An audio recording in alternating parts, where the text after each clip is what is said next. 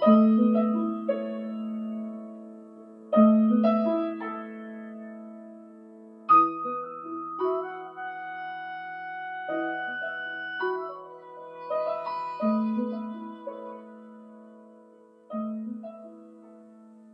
en el nombre de nuestro Señor y Salvador Jesucristo. Este es tu programa Viviendo por Fe con Víctor Cesati.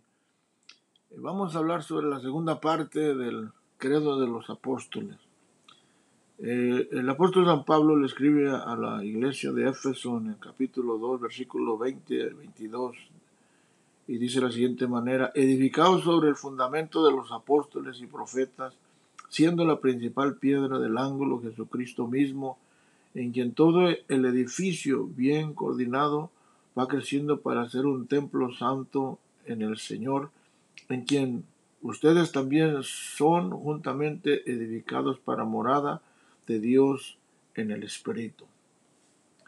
Eh, Recuerdan este, la semana pasada, hablamos un poco del, del credo, se los voy a repetir una vez más.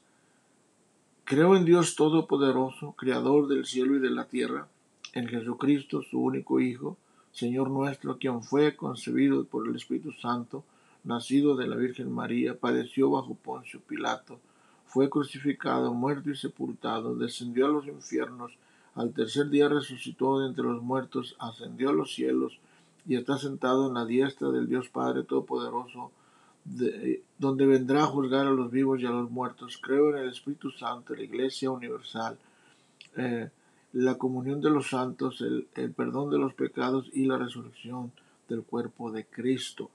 Eh, les mencioné también la importancia de, del por qué el credo de los apóstoles.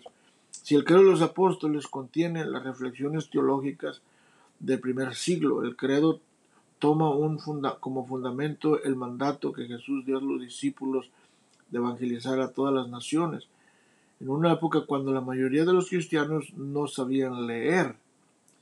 La tradición oral de repetir el credo de los apóstoles junto con la oración del Padre Nuestro y los diez mandamientos ayudó a preservar y, y transmitir la fe de los creyentes de, la iglesia primitiva. Ahora, más de dos mil años después, este credo apostólico continúa siendo la base de nuestras creencias y una declaración firme de nuestra fe. Amén, gloria a Dios.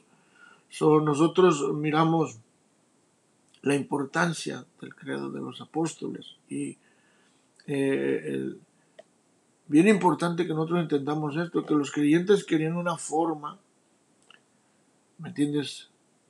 Que más mantuviera de la senda de la ortodoxa.